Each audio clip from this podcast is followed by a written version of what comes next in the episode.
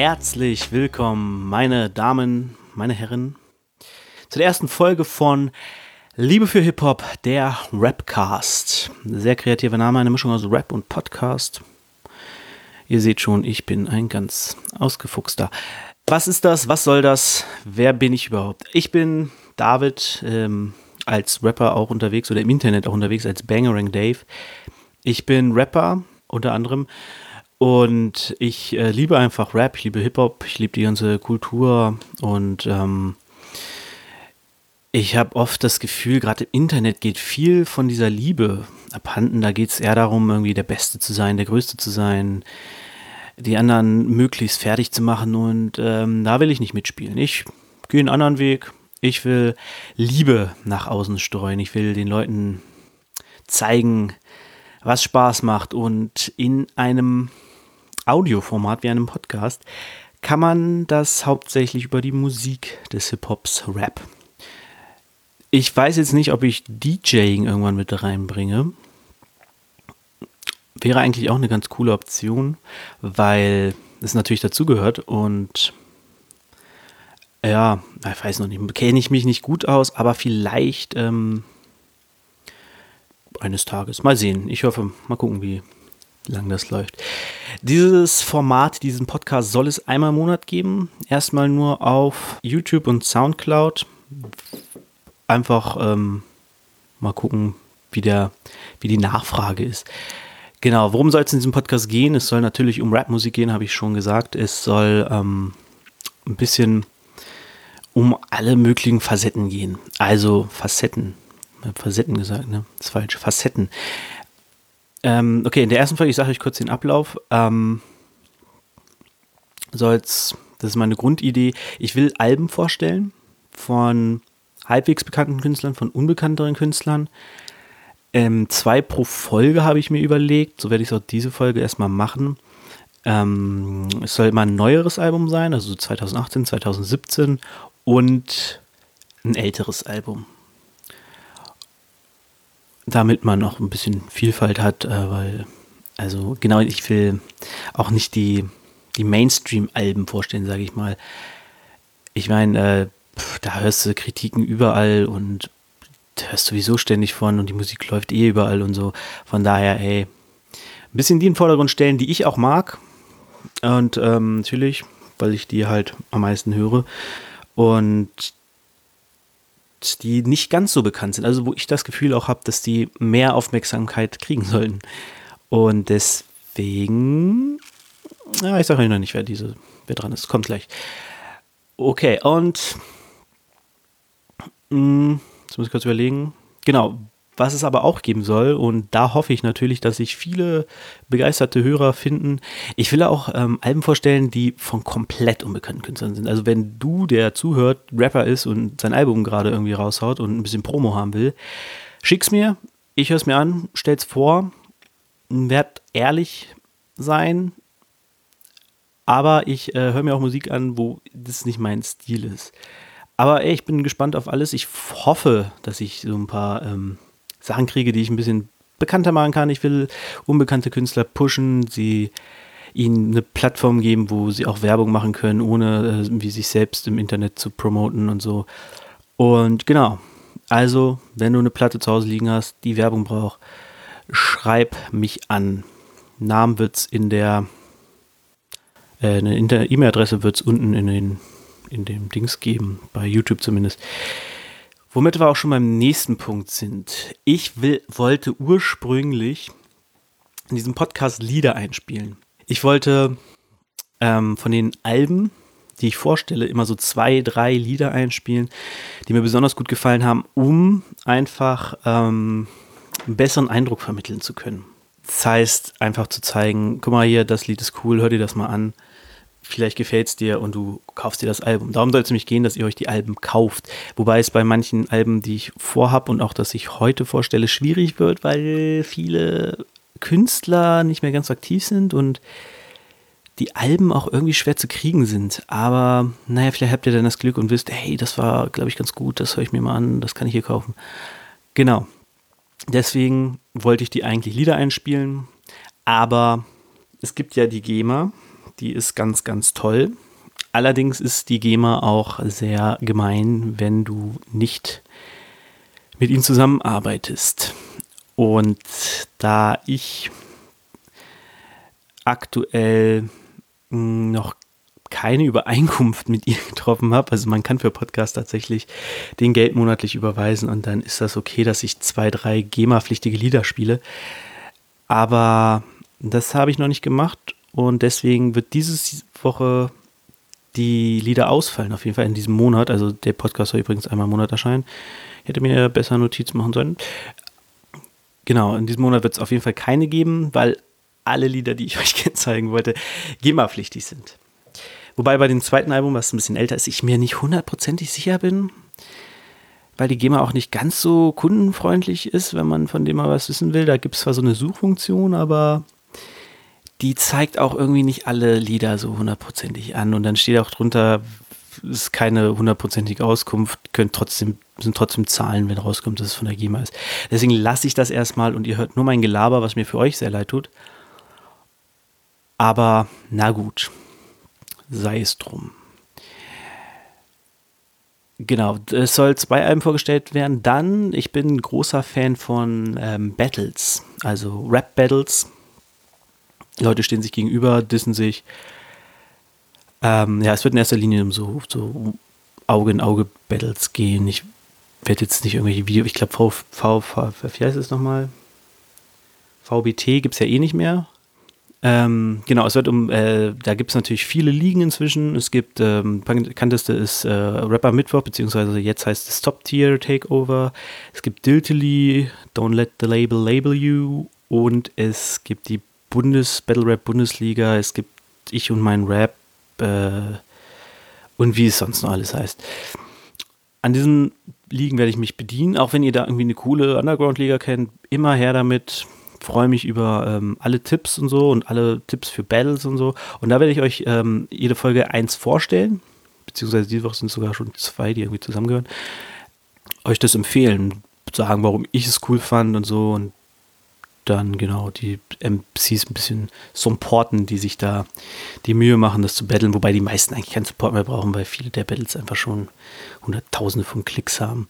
Aber ich dachte, das bringe ich mal mit rein, einfach um ein bisschen Vielfalt zu haben. Und der letzte Punkt, der, den es heute geben wird und der auch in Zukunft öfters gemacht wird, also eigentlich würde ich es regelmäßig machen, mal gucken, wie lange es hält, ist äh, Beef. Es gibt ja im Rap, das ist eigentlich das Gegenteil von Liebe für Hip-Hop, ist es, wo die haben trotzdem Liebe, aber Beef untereinander, Rapper, die sich nicht mögen und sich battlen und ähm, da kommen auch immer ganz coole Tracks bei raus.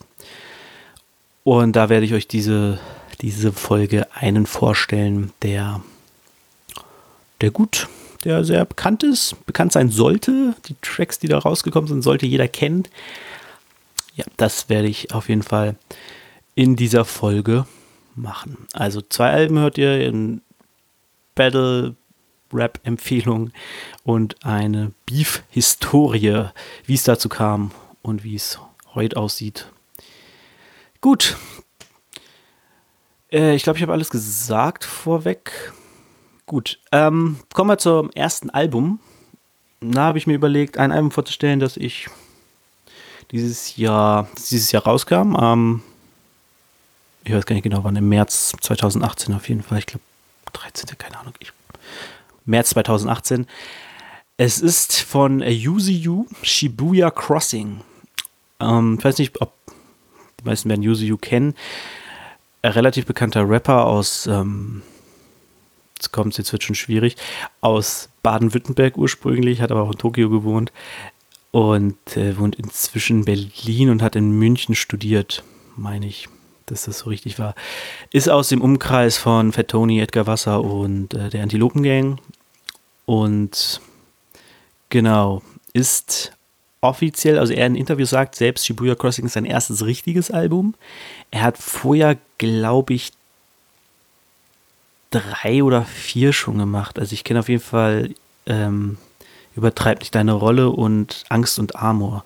Das waren, glaube ich, die Alben vor Shibuya Crossing.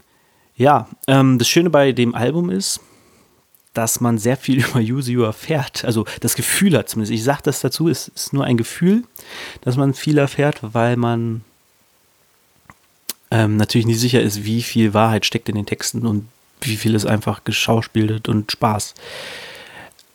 Aber genau, ich, äh, ja, ich weiß auch halt nicht so viel über ihn. So, ich habe ein paar Interviews gesehen und ich finde ihn einen ganz sympathischen Typen. Er hat auch mal in einem, es gibt ja so ein Format, wo die Leute im Spätkauf verkaufen. Das fand ich sehr lustig mit ihm. Ähm, ja, gehen wir los. Ich muss mir das M abgewöhnen. Wahrscheinlich habe ich alle rausgeschnitten und ihr fragt euch jetzt, warum ich das sage. okay, gehen wir los, gehen wir rein ins Album. Wie gesagt, ähm, 2018 erschien, hat, ich glaube, zwölf Tracks, genau, zwölf Tracks. Was Shibuya Crossing bedeutet, erfahren wir noch. Jo. Also, erster Song, Kirchheim Horizont heißt er. Es geht um seine Heimat im Schwabenland in Baden-Württemberg und ist sehr, man könnte sagen, ein sentimentaler Rückblick über die, das friedliche Städtchen. Ich glaube, er kommt bei äh, Kirchheim an der Tech oder unter der Tech. Ich glaube, Kirchheim unter der Tech oder so, das hat einen ganz seltsamen Namen. Ist äh, im Stadtbereich von, von, von Stuttgart, so ein, so ein Nebendorf, also Zugfeste von da erstmal nach Stuttgart, wenn du irgendwo hin willst.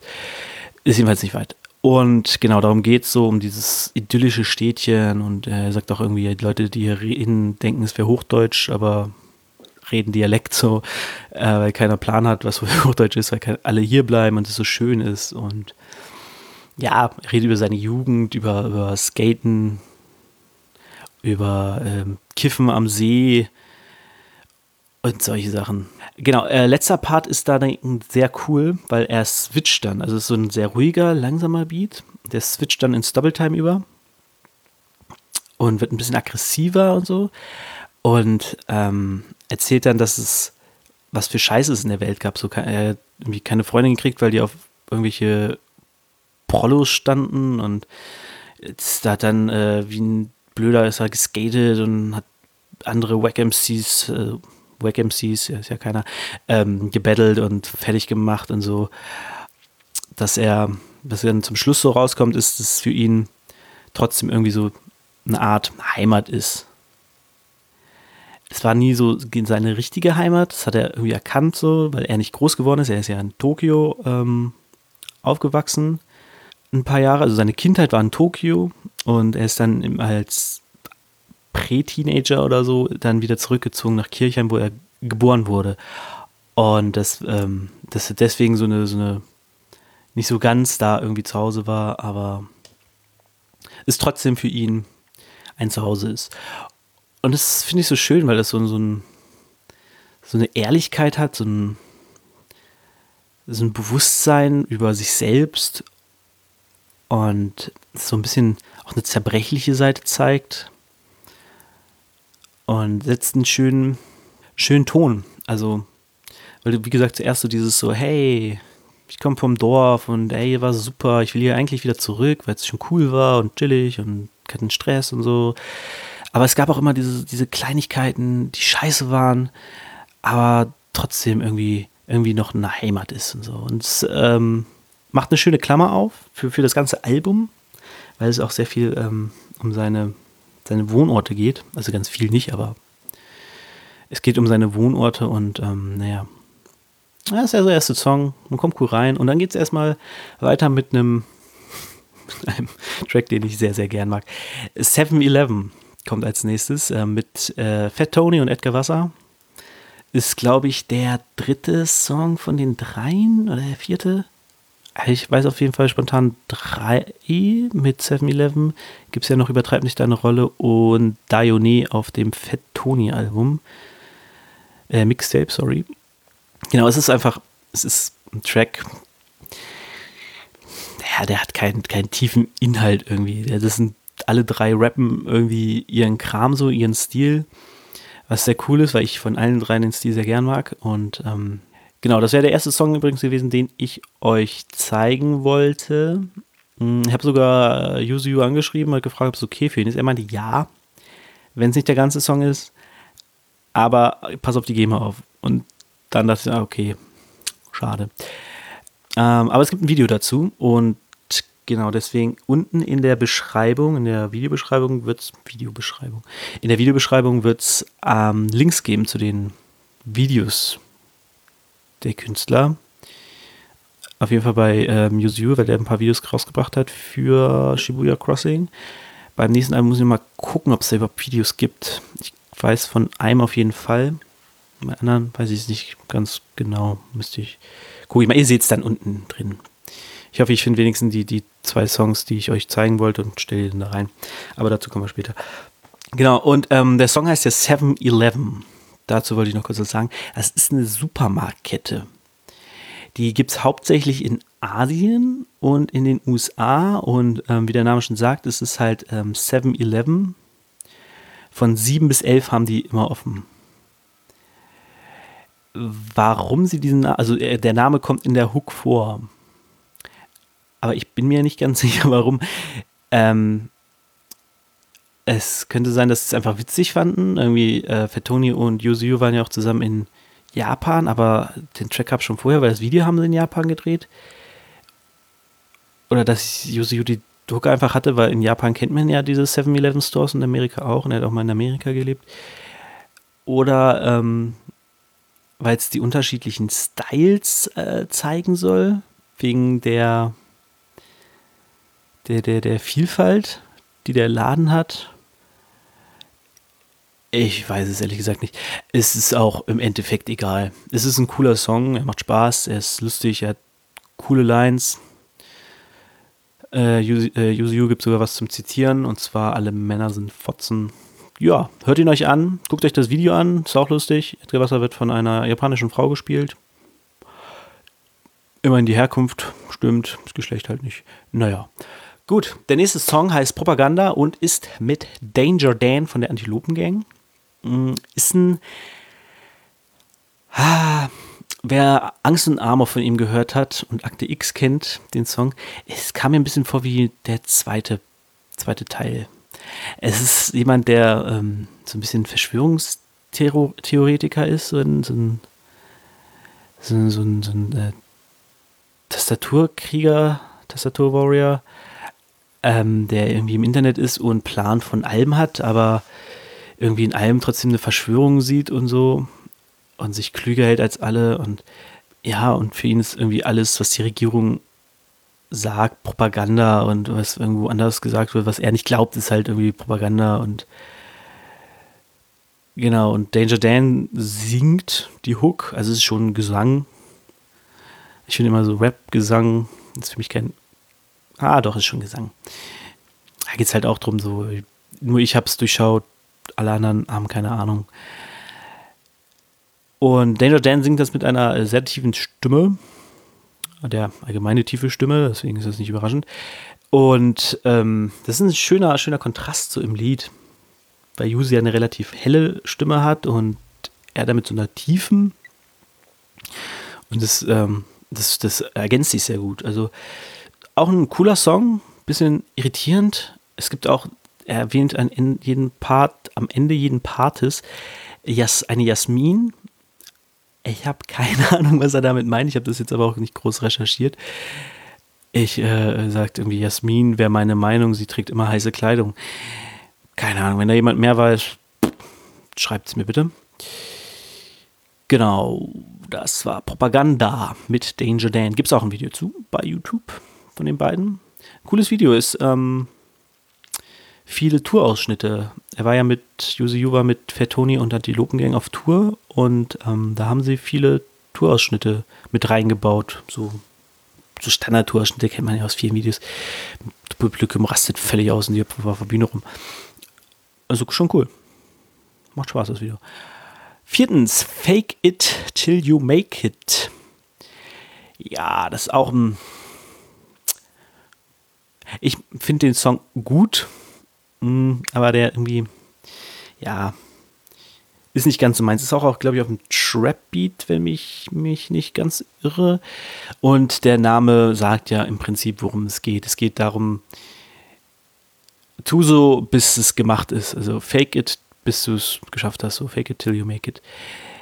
Ähm, er thematisiert im Prinzip so die, die Einstellung, könnte man sagen im ersten Part ist er sehr positiv und sagt, hey, das wird unser Jahr, wir schaffen das, Riesenauftritte, Splash und hier und dies und das. Und ähm, Im zweiten Part wird er dann sehr negativ, zweifelt alles an, was ja so ein bisschen die, die, die beiden Einstellungen ähm, beschreibt, die man haben kann. Entweder überschätzt man sich maßlos und findet sich der Geilste der Welt und das hilft einem, weil man dann am Ende die anderen das auch denken irgendwann. Oder du machst dich halt selbst runter und bist nicht sicher, ob du es schaffst und ähm, dann schaffst du es meistens auch nicht. Genau, ähm, die Idee fand ich ziemlich cool, ähm, aber wie gesagt, der Song an sich ist kein Song, den ich mir ständig anhöre, muss ich sagen. Ich finde find ihn gut, kann mir anhören, ich habe jetzt nichts dagegen und ich finde die Idee ganz fett, äh, das so zu machen. Dann kommen wir zu etwas mit Herz. Einem Song, der auf jedes gute Album gehört, ein Love Song. Love Songs heißt das Lied.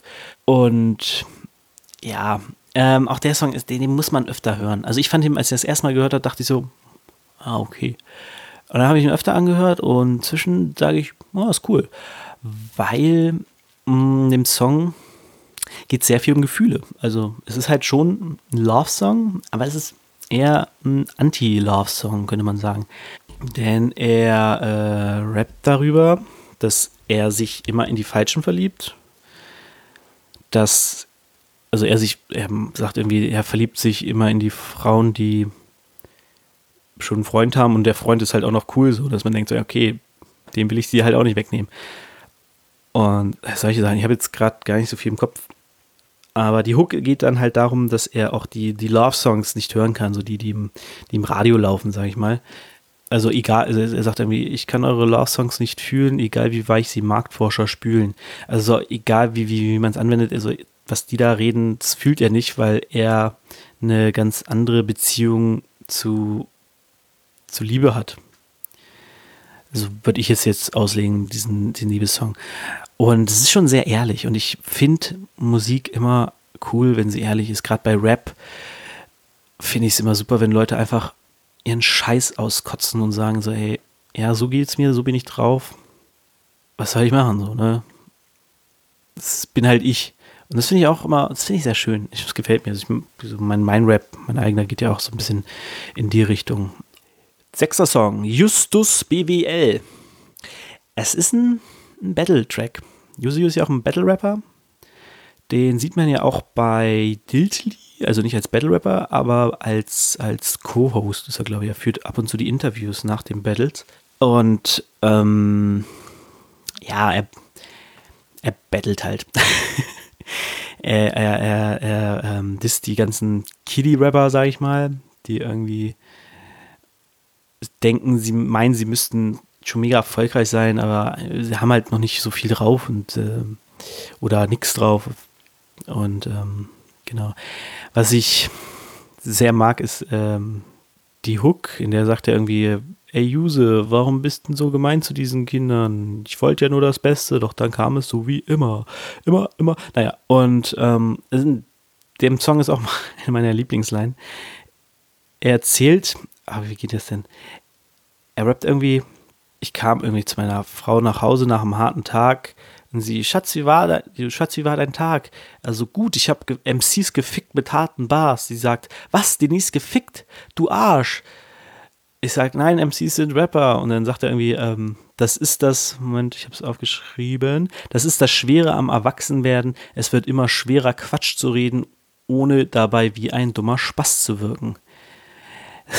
so ein, so ein Satz, wo ich denke, wenn du dich in, da komme ich auch langsam, ich bin zwischen schon 30, und wenn du in diese, diese Erwachsenenkreise langsam reinkommst, in die ich auch reinrutsche durch Kind und Arbeit und so ein Kram, so wenn du auch andere Eltern kennenlernst, du kannst halt nicht mehr reden wie mit, mit 18, 19, 20, ne? Wenn du denen sagst, so irgendwie so dope oder so, dann gucken die an, als wäre es ein Alien.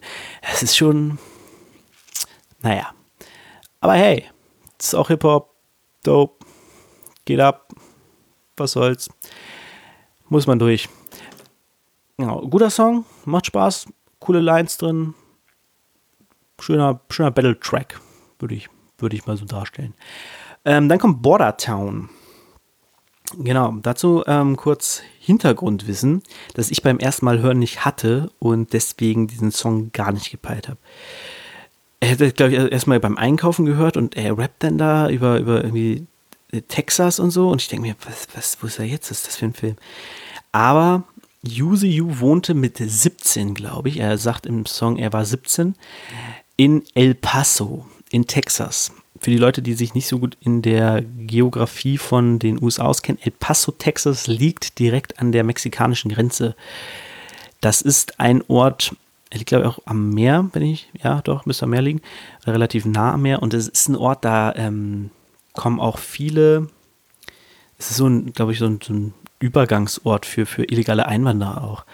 Für Wrestling-Fans äh, kann ich sagen, ist El Paso auf jeden Fall ein Begriff, denn da kommt die Guerrero-Familie her. Ähm, der bekannteste von denen dürfte für alle Eddie Guerrero sein. Ja, der hat, ja, Eddie Guerrero, das war's. genau. Und in El Paso, da hat er halt gewohnt. Und da hat er eine kleine Geschichte erzählt. Ich weiß nicht, ob die wahr ist. Es geht um, um, um seine Zeit dort mit, mit Freunden rumhängen und ähm, irgendwie nicht auf, auf die krasse Drogenparty gehen und lieber einen auf dem, auf dem Parkplatz rauchen und so. Und dann, ähm, dann kommt ein ganz, der letzte Part ist dann sehr, ist cool erzählt, muss man sagen. Er erzählt auch so zwei Sichten. Einmal seine Kumpels, die dann doch auf so eine Party gehen und einmal ihn, der gerade ein Date hat. Und diese Mischung, das ist ein ganz cooler Erzählstil, weil man immer so zwei Bilder im Kopf hat. Und wenn du nicht weißt, dass er gerade über sich redet und ähm, er da wirklich wohnte und so und da gelebt hat und das Ganze wahrscheinlich selbst erlebt hat, ähm, dann hast du halt nicht, was er da will. Also man muss halt auch zuhören, wenn man ehrlich ist. Und ich will jetzt gar nicht, äh, ich spoiler jetzt mal nicht das Ende, aber es ist ein, ist ein sehr nachdenkliches Ende, also sehr trau dann mal ein trauriges Ende. Genau, und mit El Paso klärt sich dann halt auch ähm, der Name des Liedes, und zwar Bordertown. Und Bordertown heißt übersetzt halt Grenzstadt, weil es halt direkt an der Grenze zu Mexiko liegt. Muss man sich auch mehrmals, also ich musste ihn mir mehrmals anhören. Auch so ein Song, und inzwischen mag ich ihn. Ein gutes Lied. Aber auch kein Lied, das ich mir jetzt irgendwie, das jetzt in meiner Playlist ist, wo ich immer anlasse, wenn ich beim Fahrradfahren Musik höre oder so. Aber ja, hört ihn euch an, ein gutes Lied. Dann kommen wir zum achten Song, Knete teilen. Das ist tatsächlich einer meiner liebsten Lieder auf diesem Album. Und äh, hat wahrscheinlich auch damit zu tun, dass es wieder eine Art Battle-Track ist gegen die ähm, Industrie. So ein bisschen. Ja, er redet halt eigentlich darüber, dass, dass er sein eigener Chef bleiben will und er will halt nicht unbedingt bei einem Label unterschreiben, weil er halt sein, gesagt, er will keine Knete teilen, so. Und es geht ihm gar nicht darum, irgendwie, dass die Leute ihn reinreden, dass er, dass er irgendwie sich nach Sachen richten muss und gewisse Dinge erfüllen muss, wenn er unter Vertrag ist. Er will einfach sein Geld behalten, sagt er so im übertragenen Sinne. Also so geht zumindest die Hook. Und der Song, den kann man sich echt gut anhören, hat auch lustige Lines drin. Zum Beispiel, ähm, so bleibe ich weiter in der Kategorie lustiger, kluger Rap. Ach, sag doch lieber, use you is whack.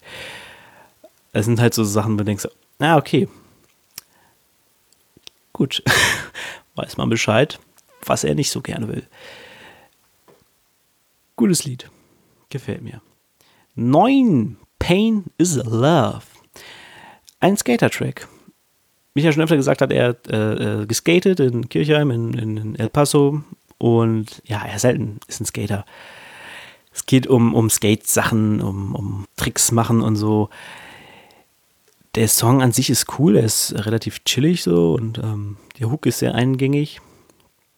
Genau, als Skater fühlt man den, glaube ich, ein bisschen mehr, habe ich, glaube ich, schon gesagt, bin gar nicht sicher. Aber, und das kann ich euch wirklich sehr ans Herz legen, ist das Video. In dem Video hat er nur Ausschnitte eingebaut von seiner Skate-Zeit in Kirchheim.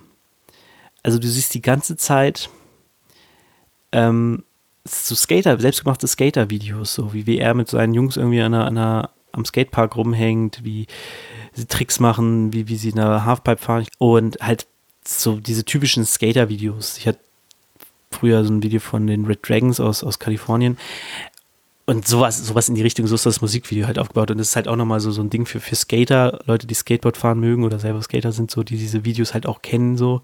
Ist eine geile Idee, das Video. Und ähm, ja, auf jeden Fall angucken. Track 10, Milka Tender. Es ist auch ein sehr, es ist ein Song, das ist ein Song, so, nochmal ins Mikro. Das ist ein Song, bei dem fragst du dich auch die ganze Zeit so, was will der Typ mir eigentlich erzählen? Er redet die ganze Zeit davon, dass er irgendwie besoffen in Berlin unterwegs ist, dass, dass ähm, er irgendwie McDonalds reinläuft und es schon zu spät ist, um eine flach zu legen, dass er nachts angerufen wird von irgendwelchen Leuten, die sagen, er hat irgendwelche Lines gebeitet oder so. Und denkst du, was, was redet der denn da? Und am Ende kauft er sich einen Milka Tender im Späti, äh, im Späti, sagen wir, im Späti und ähm, kotzt es dann aus. Und dann ganz zum Ende mit dem letzten Satz dreht er das ganze Ding und du denkst, ah. Und das kann ich hier, das spoilere ich jetzt mal, denn es ist tatsächlich ein, ein Trennungstrack. So, er sagt am Ende so, ja, man kann auch eine Trennung anders verarbeiten. Und deswegen denken sie, okay, cool, weil, weil ich meine, jeder, der schon mal verlassen wurde, kennt es, man säuft. Man besäuft sich einfach sinnlos, macht irgendeinen Scheiß, weiß gar nicht genau, was abgeht, aber irgendwie tut es denn doch gut. Und ich, ich mag den Track, der ist irgendwie verrückt, der ist ein Durcheinander, der ist, wirkt planlos und dann mit diesem Ende gibt es so einen schönen Twist. Geiles Ding. Kommen wir zum 11., zum Titeltrack Shibuya Crossing. Das ist tatsächlich auf dem Album mein persönlicher Lieblingstrack weil der hat irgendwie sowas Verträumtes. Also immer, wenn, wenn der, wenn er angeht, so in den Kopfhörern plötzlich kommt und denke ich so, ach ja, schön. Weil der so, der ist so herrlich, also der, der, der, das, der Inhalt ist halt schon ernst, gerade gegen Ende. Also ich kann ja kurz was sagen, Yuzu erzählt halt von, von seiner Kindheit in Japan. Also wie gesagt, er ist als, als ich glaube, Säugling schon, auf jeden Fall als kleines Kind, sehr klein, ist er in, nach Japan gezogen.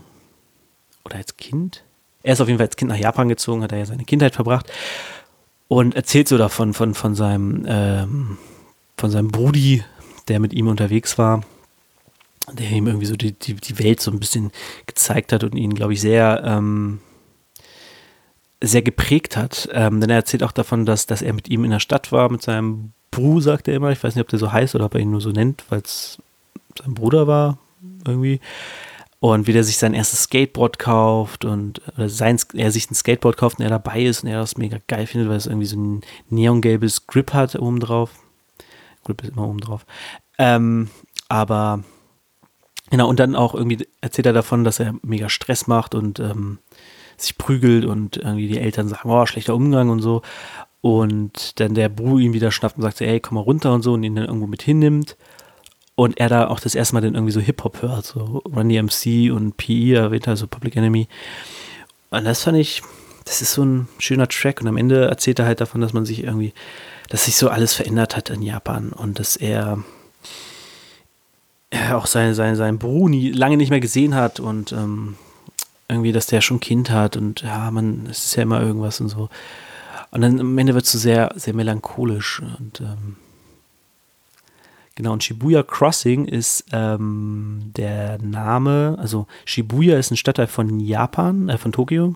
Von Japan. Hm. Ähm, Shibuya ist ein Stadtteil von Tokio und Crossing ist halt die Kreuzung. Also ich gehe mal, ich bin mir nicht hundertprozentig sicher, ehrlich gesagt, aber ich gehe mal davon aus, dass es eine dieser Riesenkreuzungen sein soll, die man so aus dem Fernsehen kennt, dieses, wo dann irgendwie gefühlt 2000 Leute auf einmal über einen Zebrastreifen gehen oder über eine Ampel. Und genau, da kommt halt auch der Name her vom Album und von dem Song. Ja, auch dazu gibt es ein Video. Wie gesagt, er war mit Fat Tony, weiß nicht, ob die letztes Jahr schon da waren. Auf jeden Fall waren die zusammen in Japan, in Tokio. Und da haben die viele Videos gedreht. Also die haben das Video zu 7-Eleven da gedreht, die haben das Video zu Dione vom Factoni Mixtape gedreht, die haben Love Songs da ein, Album, äh, ein, ein Video gedreht, das Video zu Love Songs und das Video zu Shibuya Crossing. Das ist ganz lustig, weil die dadurch alle einen sehr ähnlichen Look haben und halt alle in Japan sind und du siehst halt, wenn du das anguckst, okay, das ist nicht Deutschland, das ist scheinbar Asien, sag ich mal, weil die Schriftzeichen sind. Und die sind natürlich alle, in, dann vermute ich mal auf dem Trip entstanden. Ich glaube nicht, dass er so oft nach Tokio chattet. Aber ja, vielleicht macht er jetzt Kohle und kann sich das leisten. Naja, aber auch das Video sollte man sich angucken, weil es halt die Bildsprache, die er in dem Track benutzt, cool untermauert. Also zum Beispiel sagt er in dem letzten Part so, ey, seht ihr da den grünen Fleck oder so, da stand früher mal ein Haus, aber Tokio vergisst. Ich weiß nicht, ob es genau so war, die Zeile. Und ähm, im Video steht er dann halt quasi, ich weiß nicht, ob es genau die Stelle ist, ich vermute es, ähm, an der Stelle, wo, wo jetzt da irgendwie so ein Haus gebaut wird und früher da irgendwie was anderes war.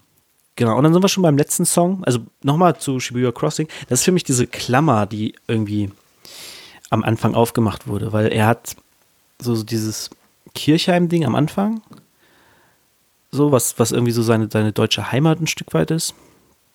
Und dann hat er am Ende, also ich sag mal jetzt am Ende, vorletzter Track, diese Klammer wieder zugemacht mit, mit seiner ja, ich weiß nicht, ich, wie gesagt, ich kenne ihn halt nicht, deswegen weiß ich nicht, ob es so ist, aber vielleicht seiner gefühlten richtigen Heimat.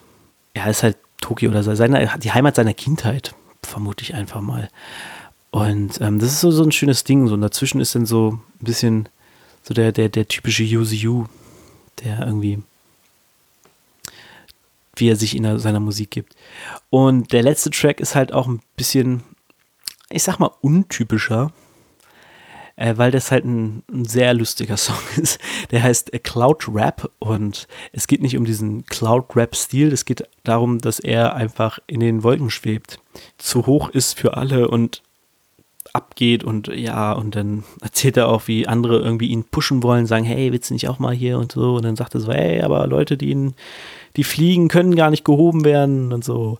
Und so ein Quatsch erzählt er. Und ist, den Song muss man sich echt anhören. Der ist, der ist lustig, der ist positiv. Die Hook ist jedes Mal ein Fest, weil er, er hat keine Hook richtig, er redet. Er hat die ganze Zeit so, so eine Adlib-Stimme, die so total übertrieben ist. Und die setzt er halt auch in der Hook ein. Und das ist, das ist äh, lustig ist einfach ist lustig anzuhören, wenn man diesen Humor teilt, den er da an den Tag legt.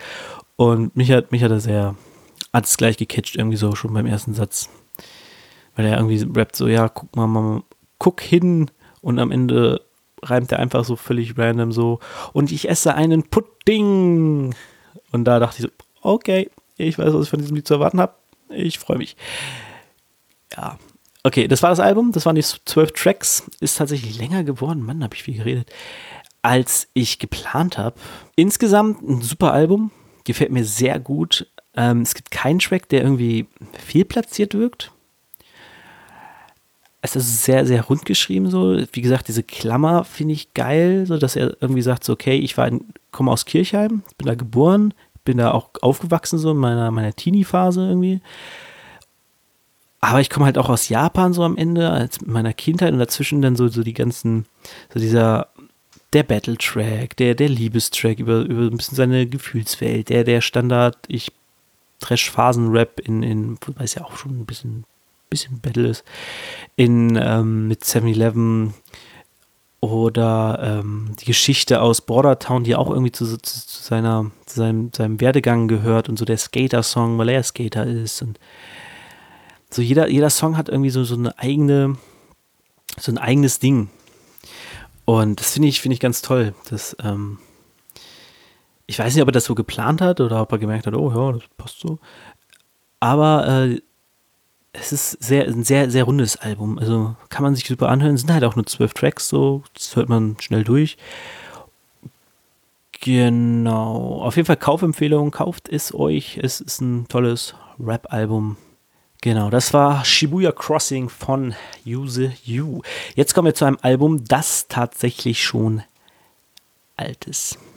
Es kam raus 2009, ist also schon neun Jahre her.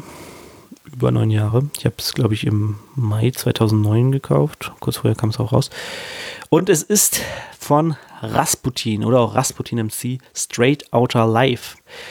Ich weiß gar nicht, wie bekannt der heute noch ist der hatte 2008, 2009 hatte so eine kleine Hochzeit. weil der vor Straight Out of Life, ähm, das, ich weiß nicht, ob es ein Mixtape oder ein Album war, gefunden und gefressen rausgebracht hat. Und zwar bei 667 One More Than the Devil. Es war ein Label aus Bielefeld. Und das Spannende an diesem Label ist, dass ähm, unser Hip-Hop-Minister im Mainstream Casper damals da war. Der hat dort auch sein erstes, seine erste EP und sein erstes Album Hin zur Sonne ähm, hat er dort aufgenommen und rausgebracht über 667. Und genau, Rasputin und Casper, sind auch alte Freunde. Ich weiß gar nicht, wie die jetzt zueinander stehen. Natürlich nicht, weil ich keinen von beiden persönlich kenne. Aber, und jetzt äh, wird's, was ich, also was ich faszinierend finde, ich weiß nicht, wie es anderen geht. Wahrscheinlich die meisten denken, ja, und das ist doch scheißegal. Aber es gab, gibt ja Feuer über Deutschland. Und in Feuer über Deutschland, übrigens Feuer über Deutschland bin ich großer Fan von. Ich habe alle drei auf DVD und ich werde irgendwann mal eine Folge machen, in der ich nur über diese Battles da rede. Also die Mega Battle Feuer über Deutschland Folge kommt irgendwann mal. Genau. Und in dem ersten Teil, da waren ja, da waren ja Rapper bei, die man, ähm, die, äh, wo man heute echt denkt, so wow, dass die sich für so einen Quatsch haben hergegeben. Und im ersten Teil gab es das Battle Team Bielefeld gegen Team Stuttgart. Und in Team Bielefeld waren Rasputin, Casper, Timmy Hendrix, heute auch noch äh, vielen ein Begriff, ähm, beziehungsweise hat ja vor kurzem sein neues Album rausgebracht, ähm, also sehr aktuell, und der Elch. Vom Elch habe ich nie wieder was gehört. Ich weiß nicht, ob der noch rappt. Keine Ahnung. Team Stuttgart war äh, nicht weniger spannend, nämlich da waren Frankie Kubrick drin, Plan B und Mackes und Tim Extrem. Wieder Tim Extrem, den letzten keine Ahnung, habe danach nie wieder was unter dem gehört. Genau, und die äh, sind gegeneinander angetreten. Da ist halt echt so, so Casper gegen Plan B und Meckes, so what the fuck, ey, was ist da denn los? Die auch später zusammen auf Tour waren, auf der äh, Neopunk-Tour mit Prinz Pi. Da waren die Vorbands Casper und Plan B und Meckes. Genau, 2009 hat er das Album rausgebracht. Und das Album, ich weiß nicht, er hat mir, also das ist jetzt, klingt jetzt ein bisschen so, haha, ich kenne die Stars. Nee, kenne ich nicht.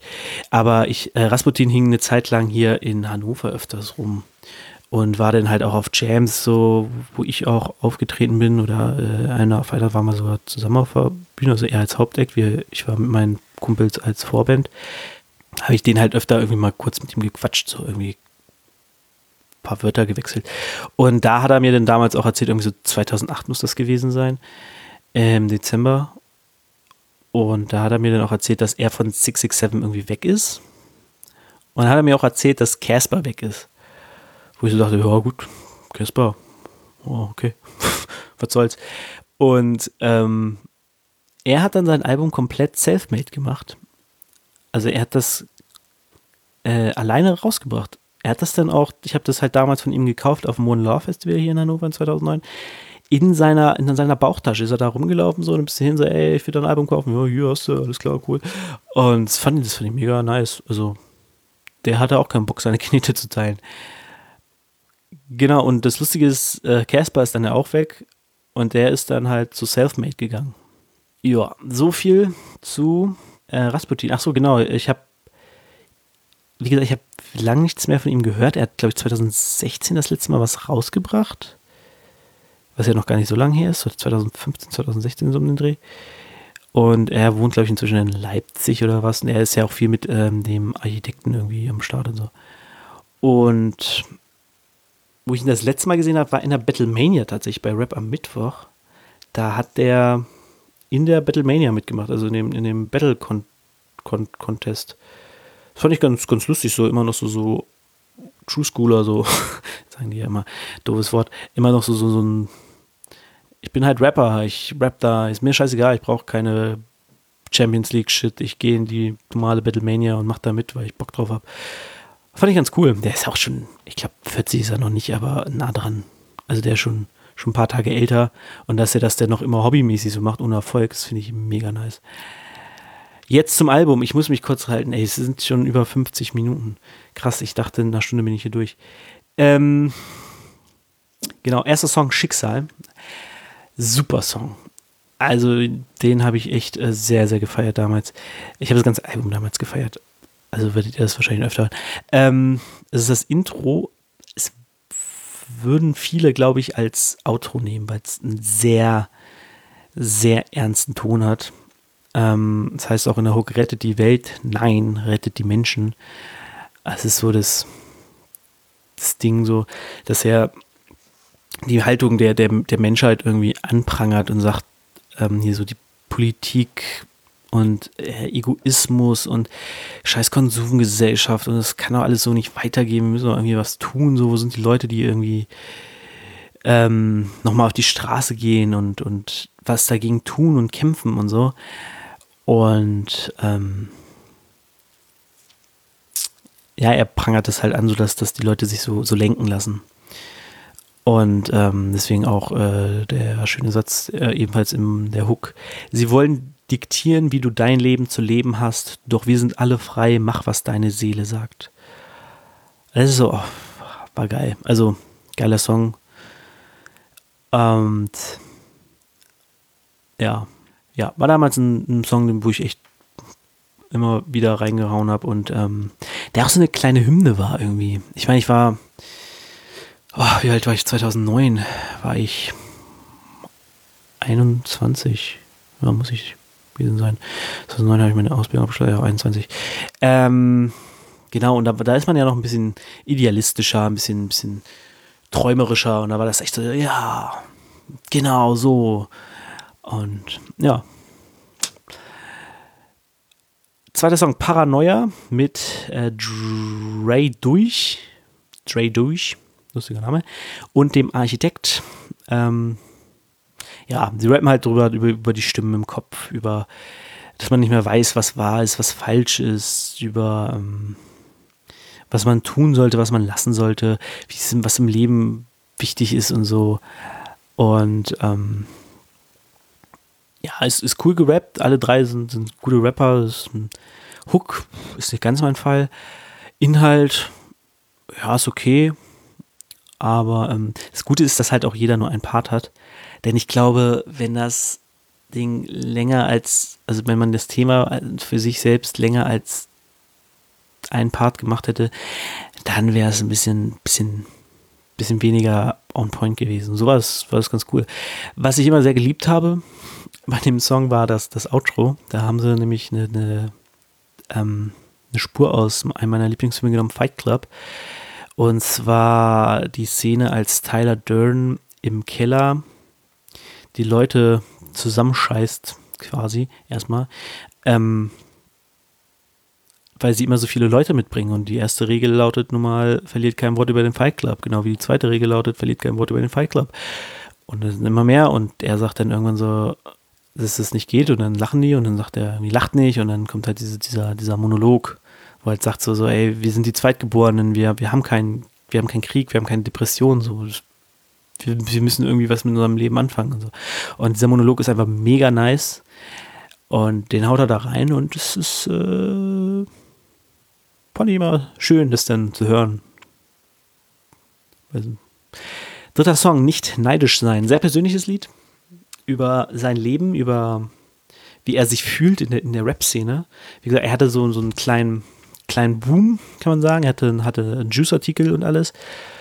Und da hat er dann halt auch, ähm, hat er, ja, so gewisses, gewisses Neid scheinbar verspürt von, von anderen Rappern und so. Und die haben ihn zwar gratuliert, aber er hat gemerkt, ja, irgendwie, nee, richtig geil ist nicht und so. Und er hat immer darüber gerappt, wie, wie, die, wie schwer die Arbeit ist und oh Mann, das ganze Biss und irgendwie oh, ist alles, man liebt es ja, aber irgendwie ist, wie oft Rapper halt sagen, so, okay, ich liebe es zu rappen, aber ich hasse dieses Business. Ähm, ja, darum geht es halt im Grunde, ne? Und dass er sagt, so, ey, nicht neidisch sein, so, er sagt euch am Anfang nicht neidisch sein, meine Freunde, euch geht es wahrscheinlich besser als, als mir. Und was ich schön finde, am Ende des, des zweiten Parts sagt er auch irgendwie, hat er so, gibt er so einen Plan B frei. Und in diesem Plan B ähm, sagt er, wenn Gott will, werde ich Sozialarbeiter und gebe euch einen Plan. Und er hat damals meines Wissens auch soziale Arbeit studiert. Ich hoffe, er hat es abgeschlossen. Dann hat er jetzt auf jeden Fall einen Bachelor in soziale Arbeit. Dann kriegt man immer einen Job eigentlich. Und es zeigt halt, dass das Rap so sein, sein, sein Ding ist, aber halt er auch weiter überlegt. Und das ist auch was, was, glaube ich, sehr wichtig ist heutzutage, wenn du anfängst zu rappen. Hab immer einen Plan B dabei irgendwie, der, der, der dich weiterbringt. Und das fand ich, es war auch immer ein Song, den ich, den ich sehr gerne mochte. Und der auch einfach mega geil gerappt ist, muss man sagen. Ne? Der ist schon sehr schön. Dann kommt Gewaltwelt mit Jenny Richards, heißt sie, glaube ich. Ich muss zugeben, ich habe ja das Booklet hier und der hat da eine Schrift benutzt bei den Namen, die sehr schräg und verschnörkelt und so ist. Ich konnte den Namen nicht richtig lesen, aber ich meine, es müsste Jenny Richards heißen. Die hat ihm auf jeden Fall eine Hook gesungen. Eine schöne Stimme. Und in dem Song geht es um darum, dass man stark sein muss in dieser Welt, weil sie scheiße ist. Sie ist voller Gewalt, sie ist voller Hass und er spricht das Ganze, er hat halt so eine, so eine sehr schöne Bildsprache, also er spricht quasi eine imaginäre Person persönlich an, er weiß nicht, ob er dich anspricht oder was weiß ich, und ähm, was so abgeht und alles, ne? Und ähm, aber das Schöne ist, dass, dass der Refrain endet immer auf dieser, dieser positiven, diesem positiven Satz und damit halt das Lied auch. Doch was das Leben einen lehrt, ist Hoffnung. So, und das, das zieht so eine schöne Kurve, dass man nochmal so, ja, okay, ey, ist alles scheiße, aber ey, Hoffnung, Leute, Hoffnung.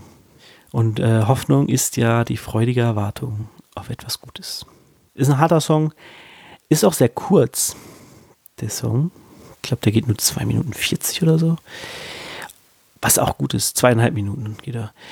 Ähm, was auch sehr gut ist, weil der echt, der ist echt, der ist echt hart. Also so seine, seine Bildsprache ist schon, schon krass. Nächster Song ist uh, Freitod. Äh, es geht um Selbstmord. Und so wie es im Song gerappt ist, war es halt ein Freund von ihm, den er irgendwie kennt seit, seit, seit Kindertagen, irgendwie aus einem Schwimmverein oder was. Oder was? Er sagt, wir beide im Schwimmverein, so, also kennen sich daher. Ähm, ja, und das Schöne ist, dass er da sehr offen mit Selbstmord umgeht und ähm, selbst auch zugibt, dass er schon mal drüber nachgedacht hat, so, aber er halt auch die Folgen dann sich bewusst gemacht hat, so, ne, wie, wie geht's den, den Leuten umgehend? Und das ist ja auch oft, was Leute, und da denke ich mir immer so, ey Leute, zeig mal ein bisschen Empathie die sagen immer, ja, oh, hier, die anderen, die, die leben noch und der, Feigling und so. Und er geht damit, geht damit anders um. Und das, das fand ich immer, fand ich immer schön. Und er endet auch im letzten Satz vom dritten Part, ähm, ohne Glaube bist du ohne Bleibe. Das war auch mal ein schöner Satz, weil ich, ich bin ja, ich bin ja Christ selber. Rasputin hat damals sehr viel, also ich weiß nicht, wie es heute bei ihm ist, zum 50. Mal. Aber damals wirkte er halt sehr, sehr gläubig. Wird man später noch mehr sehen. Und das finde ich auch einen sehr starken Satz, weil du brauchst etwas im Leben, an das du glaubst, ähm, um, um am Leben zu bleiben. so. Und es muss ja nicht unbedingt der, der christliche Glaube sein oder der muslimische oder der, was auch immer, buddhistische. Einfach dieses Glaubending, so, dass, dass man was hat, was einen hält, was einen Kraft gibt. Wobei ich natürlich sage, Christus. Cool. Ja, es ist ein cooler Song, krasser Song. Song mit Herz. Dann kommt äh, Manchmal fällt ein Stern. Es ist ein Storytelling-Song, in dem er drei Strophen hat, in dem er jeweils eine Geschichte erzählt von jemandem, dem es schlecht geht und dem am Ende was Gutes passiert. Und er dann halt noch sagt, hey, manchmal es heißt, manchmal fällt ein Stern direkt in deinen Schoß. Wenn du mit nichts mehr rechnest, schenkt dir das Schicksal Trost. Es ist halt, es sind, es sind schöne Geschichten, es sind Geschichten, die tatsächlich einfach so passieren können. Es sind jetzt keine crazy abgefahrenen Geschichten, sondern einfach sagen so, okay, kommt vor. Und man hat auch bei jedem Song, äh, bei jeder Strophe irgendwie das Gefühl, okay, das hat, das ist ein Erfahrungsschatz von ihm. So, das hat er selbst erlebt. Deswegen erzählt er uns das und deswegen kann er ja so, so gut erzählen. Ähm, vielleicht auch, weil er sagt, ich habe selbst erlebt in einer Stelle. Und ja, Hoffnungsvoller Track, schöner Track. 7, Reisefieber 2. Teil 1, keine Ahnung, kenne ich nicht. Wahrscheinlich auf Gefunden und Gefressen oder auf seiner allerersten EP. Ist ein Song Flucht aus dem Alltag. Also so dieses, oh, hier geht mir alles auf den Sack. Ich träume mich weg. Ich bin irgendwo anders, wo es cool ist, wo es Spaß macht. Und er erzählt halt dann so ein bisschen so, wo er ist und was er erlebt da und so. Das ist ein schöner Song zum Träumen, sag ich mal. Song 8, MySpace. Da sieht man mal, wie alt dieses Album ist. Damals war MySpace noch eine Sache. Für die, die MySpace nicht kennen, es war eine Plattform, die super war für Musiker, wo man seine Musik einfach online stellen konnte und ähm, dann konnte die da jeder hören und man konnte die verbreiten und so, konnte freuen. Es war ein bisschen wie Facebook, äh, nur hat irgendwann keinen mehr interessiert. Es gab halt auch Leute, die keine Musiker waren und da waren und so und dann konnte man da auch Leute anschreiben und ähm, ja, man konnte Status posten und so, gab es alles damals schon. Ähm, dem Song redet er ein bisschen über die, die, die Wannabes-MCs, die nur im Internet rumhängen und einen auf harten Gangster tun, aber eigentlich nichts drauf haben. Und äh, Kinder sind, die zu Hause bei ihren Eltern wohnen. Den Song kannst du heute fast eins zu eins wieder raushauen. YouTube einfach einsetzen. Gut, die fantastische Line. MSN und ICQ, ihr labert mich mit Scheiße zu. Herr Rasputin, ich kenne dann so einen Typen, der ist heiß wie du. Muss natürlich ändern, weil heute auch nur noch wenige Leute MSN und ICQ benutzen. Aber ähm, ja, wie gesagt, es, es, ist halt, er sagt auch, äh, nur die Klicks zählen, nur die Profilaufrufe. Es ist halt, es hat sich im Grunde nichts geändert. Aber äh, liebe diesen Song. Ich glaube, war sogar der erste von Rasputin, den ich äh, überhaupt bewusst gehört habe.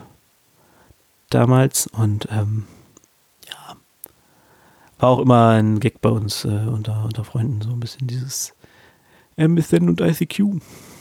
Naja, ähm, danach kommt Monsum wieder mit der Architekt oder nur Architekt. Es geht ums Älterwerden. Es geht um Entwicklung. Es geht darum, ja, ja, es geht um, ums, ums Älterwerden, könnte man einfach sagen. Ne? Und um die, um, die, um die Selbstentwicklung, die man dabei durchmacht. Ist wieder sehr kurz, der Song, der geht sogar nur 2,18, also etwas über zwei Minuten. Ist schon sehr kurz, sind halt zwei Parts mit Hook. Ist jetzt, ist jetzt kein Burner, ist jetzt kein, kein Song für die, für die Ewigkeit. Aber ist ein gutes Lied, ist cool gerappt, beide haben so Rappen drauf, so muss man glaube ich, nicht drüber reden. Ja. Ist, ja, nee, doch. Ist, passt halt auch aufs Album, weil es tiefsinnig ist und, und, und, und um einen selbst geht. Ähm, die Welt dreht sich kam als nächstes, Nummer 10. Und ähm, das ist ein Track, der ist auch deep und er redet so ein bisschen über den Lauf der Dinge und die Zeit vergeht und hier und da. Aber er macht halt eine lange Reimkette. Und die zieht er halt durch und in beiden Parts, was natürlich den Inhalt in gewisser Weise einschränkt. Aber er macht es sehr nice. Es ist, glaube ich, so ein bisschen so, so dieses, ja, okay, ich bin Rapper, ich will auch ein bisschen rapmäßig was, was machen, so, ne? Nicht immer nur dieses, weil er ja eigentlich, also für mich ist der Typ über jeden Zweifel haben, so, der, der ist ein, ist ein guter Rapper. So, da muss man, aber den, pf, ja, wie gesagt, ist halt auch tiefsinnig, in, ähm, passt ins Albumkonzept total rein. Ja, ist, ist ein guter Track. Ist jetzt nicht schlecht, aber auch kein Track, wo ich sage, boah, muss ich mir jetzt pausen, sondern Nummer 11, Hilfeschrei, der Rasputiner Lobpreis-Song. Es geht um Jesus Christus. Also es ist ein Gebet an Jesus. Er sagt auch am Anfang, Jesus Christus, es wird Zeit, dass du endlich zurückkommst. Und erzählt in dem Track eigentlich auch, was, was alles schiefläuft in dieser Welt, so, so, warum diese Welt Gott braucht, wieso, wieso er zurückkommen muss, so einfach um, um die Welt zu retten, um Geschehen zu ändern. Und äh, mich als äh, Christ hat das natürlich sehr angesprochen, weil ich es krass fand, dass jemand, der, ich glaube, ich habe erst MySpace gehört und dann habe ich Hilfeschrei gehört. Ich glaube, zu dem Song gibt es tatsächlich auch ein Video. Wenn ihr das unten in der Videobeschreibung seht, dann könnt ihr den da angucken. Und es war, also, das war für mich so, wow, krass, der ist so ein, so ein Typ, der hat so einen MySpace-Track gemacht und jetzt macht er so einen Hilfeschrei-Track. Das war für mich damals nicht selbstverständlich, so, weil es, ich, ich war damals schon in christlichen Kreisen unterwegs, also in christlichen Rap-Kreisen so. Schönen Gruß an Rap for Jesus. Ich wusste da schon, dass es Leute gibt, die halt nicht dieses, oh, ich mache alles über Gott so, sondern einfach normal rappen und halt Christen sind und das beides mischen. Und für mich war das aber damals so, okay, krass, ey, der ist, weil der halt auch für mich ein bisschen bekannter war. Der war halt jetzt nicht irgendwer so. Das war jemand, den ich kenne, aber er mich nicht. Und das sind, dann ist mal schon so eine Stufe, okay, der scheint irgendwie über mir zu sein. Damals in meinem jungen, naiven Denken. Ähm, ja. Ich mag den Song sehr gerne. Ich finde ihn super. Ich glaube, Leute, die jetzt sagen, Gott ist scheiße, die werden mit dem nicht so viel anfangen können, aber pff, ja, ne? Ist ja Glaubenssache, sag ich mal. Mutterleib. Krasser Gegenzug, weil es um Drogen geht. Ist, ist, also, das heißt krasser Gegenzug, aber er, er rappt halt drüber, dass er halt eigentlich ganze Zeit auf Drogen ist und ihm scheiße geht und er eigentlich wieder Ruhe will. Und er sagt halt, ich will zurück, ähm, ich sehne mich nach der Wärme in dem Mutterleib oder so. Was, was ja eigentlich so quasi die, die, die beschützte Stelle der, der, des Lebens ist. Klar, man ist nicht untastbar, aber man wird versorgt, man, man kann sich entwickeln und das alles ohne, ohne Stress quasi. Also man ist halt behütet, beschützt und da will er halt zurück und die Drogen bringen ihn halt so in diese Verzweiflungsding. Ich glaube, ich mag den Song auch aus einem Grund nicht so gerne, weil er halt zwischen zwei Tracks ist, die ich sehr, sehr gerne mag. Es ist einmal Hilfeschrei und der nächste Song, der gleich kommt. Und ähm, der dazwischen, der hat, der hat immer so, so, einen, so einen kleinen Störfaktor, sage ich mal. Geschie also inhaltlich und, und rapmäßig und so ist sehr, sehr gut, ist ein cooler Song, weil es halt auch ein bisschen so auf dieses, dieses, diese, diesen Ekel von Drogen ähm, anspricht. Genau, ich, irgendwo anders auf dem, auf dem Album hätte ich ihn halt angebrachter gefunden. So hat er mich immer ein bisschen, bisschen gestört. Aber wie gesagt, kein schlechter Track. Danach, jetzt kommt mein absoluter Lieblingstrack. Auch einer meiner Lieblingstracks überhaupt. Und den habe ich mir immer wieder gerne angehört. Erwachsen ist ein Lied über die Geschichte von Rasputin. Und ich habe es vorhin schon gesagt, ich mag es, wenn die Leute einfach persönlich sind und Dinge von sich erzählen. Und er erzählt halt von, von seinem Elternhaus, dass es da nicht leicht war. Er erzählt davon, wie er dann Rap gemacht hat und wie ein Verrückter gerappt hat überall, wo es ging und wie er dann irgendwie in den Suff geraten ist und zwischen Flaschen gepennt hat und so. Und ähm, das alles ist so, so ist krass, also gut gerappt und alles. Und der, der Beat ist halt so, hat ein sehr prägendes Sample und ähm, sehr leichte Drums. Und im letzten Part kommen nochmal so die Drums richtig rein. Es kommt eine krassere Snare, es kommt eine heftigere Bass so. Und ähm, das macht dann nochmal so, so diesen, diesen Wechsel, den er auch dann inhaltlich hat, weil es dann darum geht, wie, wie, wie er sich verändert hat und wie es, wie es besser wurde und, und so, das wurde dann alles so gut transportiert, dadurch, dass der Beat sich halt auch geändert hat, also so ein bisschen krasser wurde und er dann auch ein bisschen krasser drauf gerappt hat. Es ist einfach ein super Lied. Und der letzte Part ist halt so, im letzten Part am Ende sagt er halt, und so wurde ich wie zufällig erwachsen. Und das ist auch, das ist so ein Song, das fand ich, finde ich bis heute sehr, sehr schade, der so, so, ein, so ein gutes Gefühl hinterlässt und für mich einfach ein perfekter Albumabschluss gewesen wäre. Also wenn das Album hier zu Ende gewesen wäre, wäre es für mich richtig, richtig gut gewesen. Also es gab zwar zwischendurch so, so Lieder, die ich nicht ganz so geil finde, aber die trotzdem gut waren und, und auch irgendwo reinpassten. Also die nächsten Lieder, die passen auch noch rein. Aber ähm, ja, das ist halt, ist schwer, ist schwer zu beschreiben. Song 14, Ich muss fliehen. Das ist irgendwie ein Abschiedslied, den ich nicht ganz, ganz, ganz raffe, an wen er gerichtet ist. Im ersten Part klingt es ein bisschen so, als wenn er irgendwie mit seiner Tochter reden würde. Also er hat eine Tochter, das erwähnt er auch öfters in, in dem Album. Äh, mit seiner Frau oder Freundin oder so. Oder ob er, ob er nur irgendwen Imaginäres meint oder was. Und im zweiten Part klingt es ein bisschen nach ähm, Abschied von der Rap-Szene. Und das würde ich auch ganz cool finden, wenn es irgendwie so in die Rap-Szene wäre Und das hätte ich auch ähm, einen coolen Abschluss gefunden fürs Album. Also der Track wäre halt, wenn das der Abschluss wäre, hätte ich es auch gut gefunden. Der davor, wie gesagt, ein bisschen besser. Aber das wäre auch ein ganz cooler Ende gewesen. Aber es geht halt noch weiter. Und die letzten beiden Songs sind halt Songs, die ich persönlich nicht so mag. Und zwar kommt noch äh, mit 15 Die Nacht lebt mit Mortis oder Mortis One nennt er sich, glaube ich, auch. Ähm, das ist ein Song halt über, über das Nachtleben. Kennen wir alle irgendwie, was so alles nachts passiert und die Leute sind Ärsche und Leute nehmen Drogen und hauen sich auf die Fresse und ziehen andere ab und Nutten rennen rum, was weiß ich.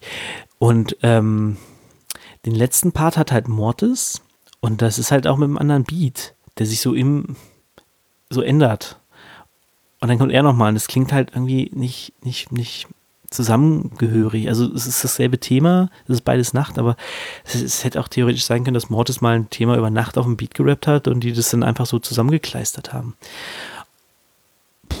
Finde ich schade, weil ich Mortis eigentlich ganz cool finde, aber da, das Lied ist halt einfach, irgendwie finde ich es nicht so cool. Und am Ende hat er halt noch Stachel in der Brust, Lied 16 mit Blickfunk, der mir gar nichts sagt. Ich habe mir auch jetzt ehrlich gesagt nicht gegoogelt.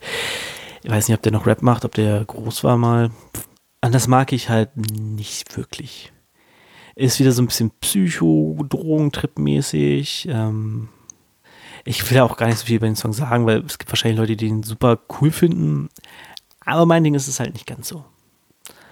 Und ähm, was mir aufgefallen ist, als ich das Album angehört habe und ähm, so die ganzen Credits und so geguckt habe im, im, im Book, Book, Booklet, ist mir aufgefallen, alle Songs nach Erwachsen, also ich muss fliehen, die Nacht lebt und Stachel in der Brust, sind alle Beats von Mortis. Und Rasputin war unter anderem 2009, 2008 öfter hier in Hannover, weil er viel mit der Mortis rumhing.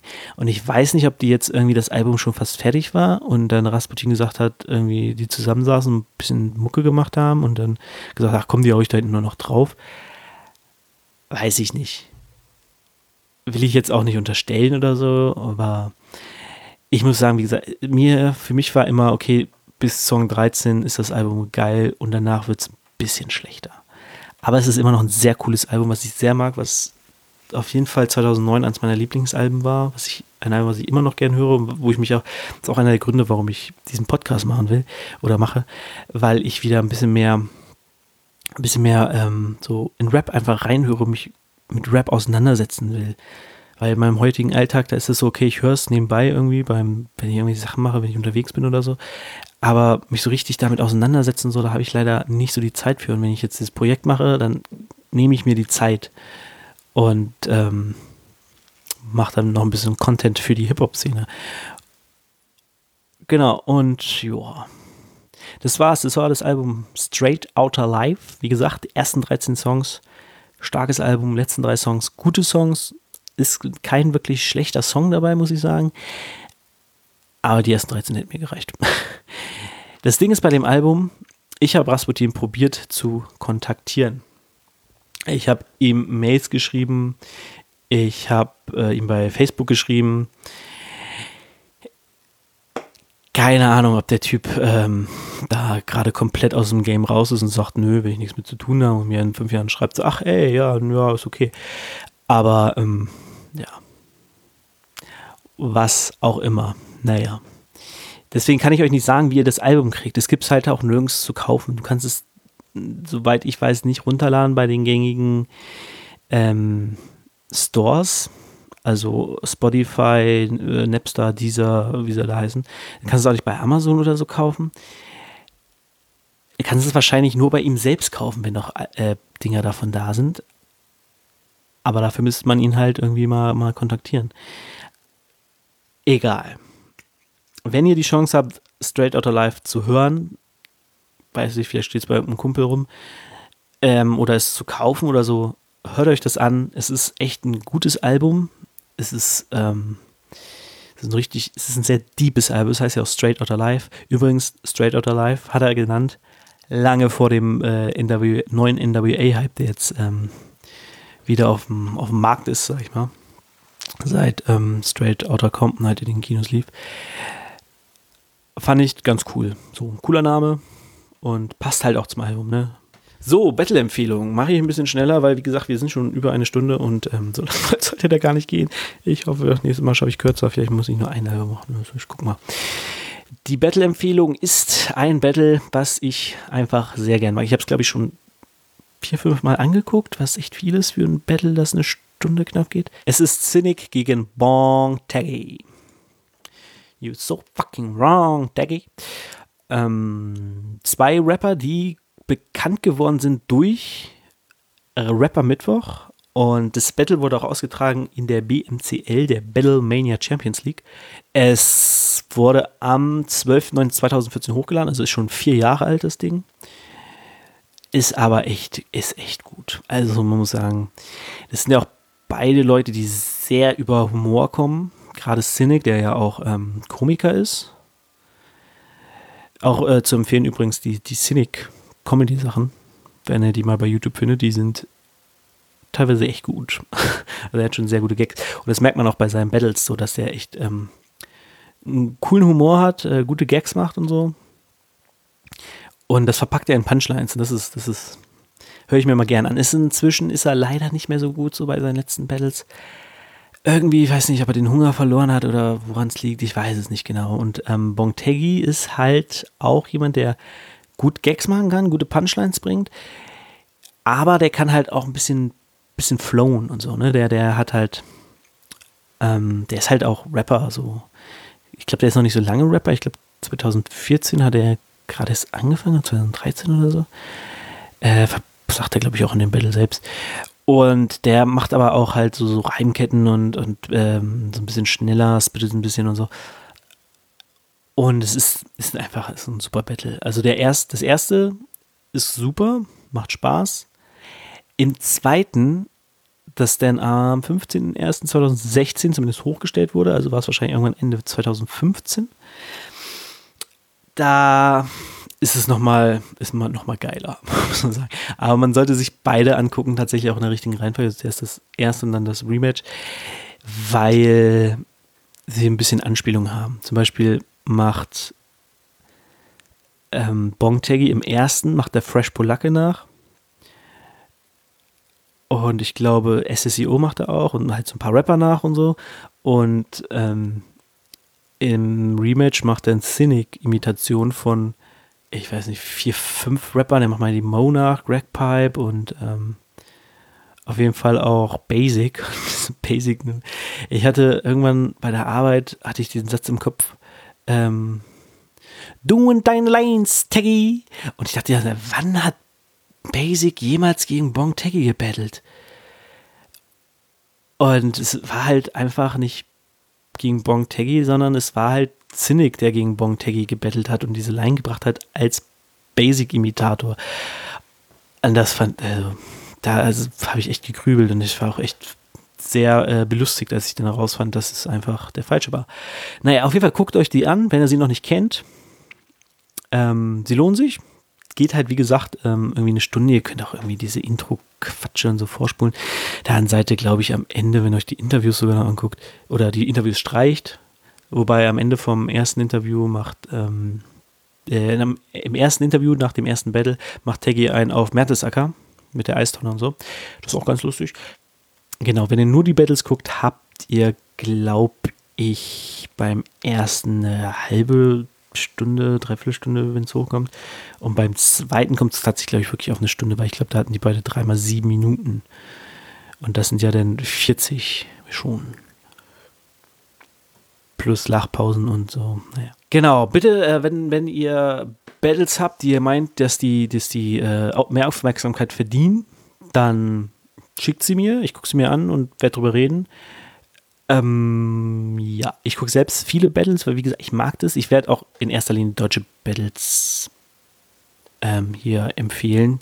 Ich probiere irgendwie alles zu gucken. Gerade bei äh, der Battle Rap Bundesliga habe ich gerade ein ganz cooles gesehen äh, vom Olymp Festival. Und ja, ich gucke mal weiter. Vielleicht mal gucken, was ich so finde kommen wir zur letzten Rubrik und hey, eineinhalb Stunden kriege ich vielleicht voll. ähm, genau, der letzte ist der Beef. Der Beef. Von Notorious B.I.G. wissen wir, was Beef ist. Von den beiden wissen wir, was Beef für Auswirkungen haben kann. Es geht um den wahrscheinlich wichtigsten und bekanntesten Beef der, der, der Deutsch-Rap-Geschichte.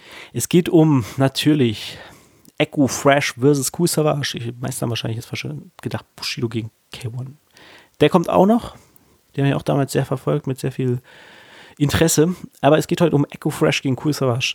Zwei Rapper, die, glaube ich, keine Vorstellung brauchen. Die kennt man heute noch. Echo macht irgendwie alles, was es gibt. Der ist ja überall mal zu sehen. Und Savage hat, glaube ich, vor kurzem erst mit Sido, ja, so lange her, ne? äh, Sido was gemacht und so. Und der ist auch immer noch voll dabei. Und genau. Und damals, 2000 muss es gewesen sein, wurde Echo 17, Sweet 17. Und ähm, zum Geburtstag wurde Savage eingeladen. So haben sie sich damals kennengelernt.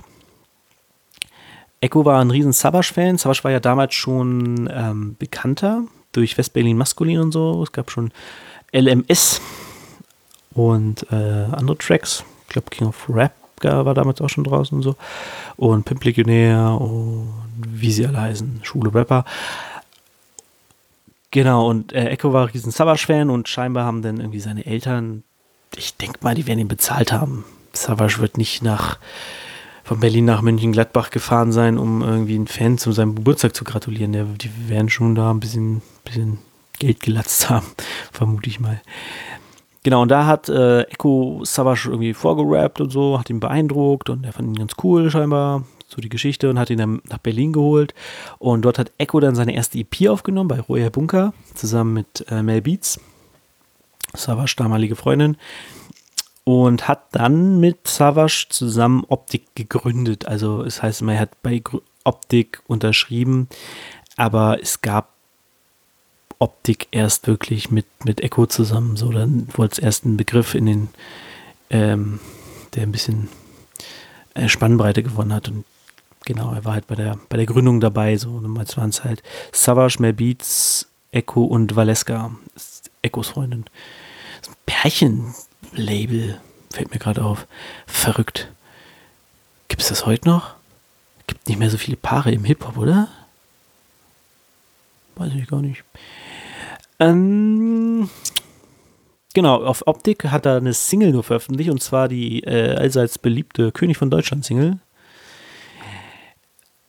Die ist ja auch relativ erfolgreich gewesen und 2000 2003 hat er die Veröffentlichung und 2003 ist er dann auch gegangen bei Optik. Also sie haben sich getrennt wegen künstlerischen Differenzen, heißt es, glaube ich, offiziell.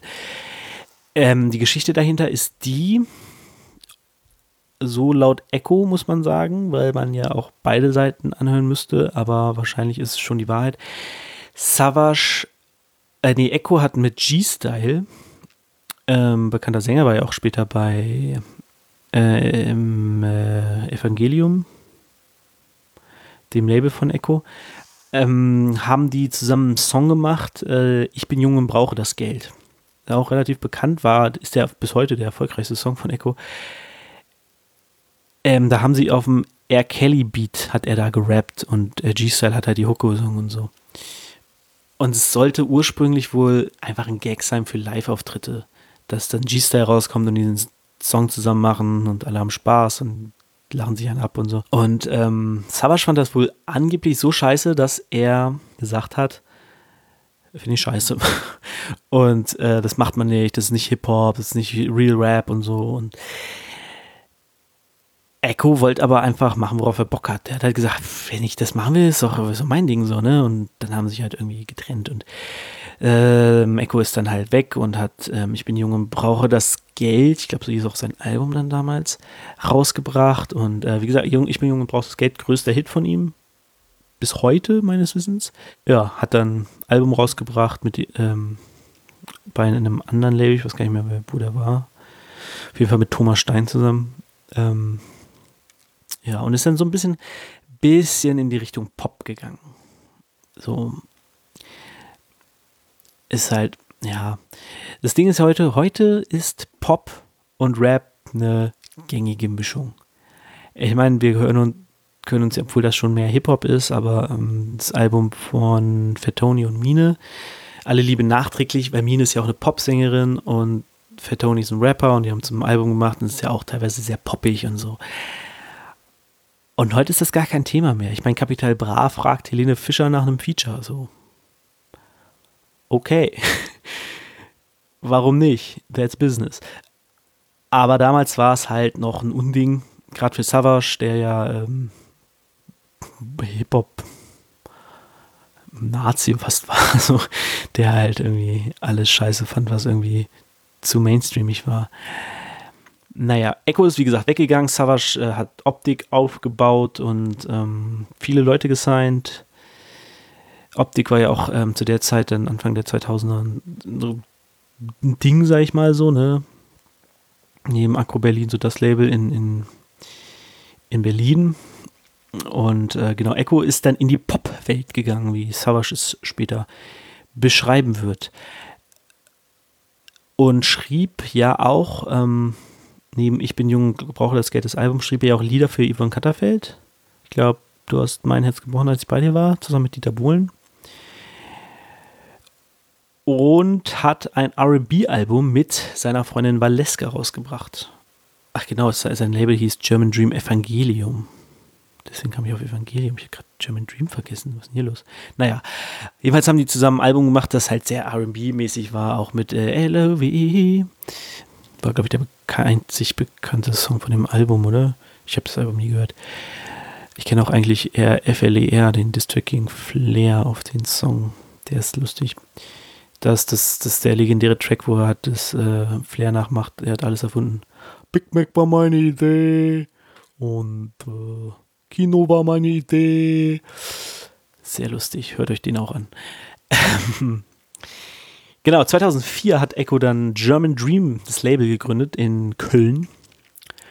Genau, er lebte in Köln dann und hat dann 2004 das, diesen Rundumschlag gemacht, die Abrechnung, wo ich mir ehrlich gesagt nicht sicher bin, was seine Intention war. Ich meine, klar, die Abrechnung, er wollte mit den anderen abrechnen und hat beide Labels, die von Bedeutung sind, in Berlin gedisst. Er hat erst Agro, nee, erst, erst hat er Optik mit Savage hauptsächlich gedisst und alle, die gerade irgendwie bei ihm unter Vertrag war. Und im zweiten Tag, Part hat er Agro Berlin gedisst. Bushido auch, aber der kam halt so, ich sag mal, mit einem blauen Auge davon. Da war, glaube ich, der einzige Distrack, äh, Dispart, irgendwie Bushido, Mushido, hätte nie gedacht, dass in Berlin so eine Pussy wohnt. Allerdings haben sie kurze Zeit später dann zusammen Flair gemacht und dann war alles cool. Und ähm, genau, Bushido war ja 2004, was ja auch vielen bekannt ist, bei Agro weggegangen und hat ähm, er ist guter Junge gegründet. Und ich glaube, deswegen war Bushido dann eher so, ja, pff, der ist ja nicht mehr bei Agro.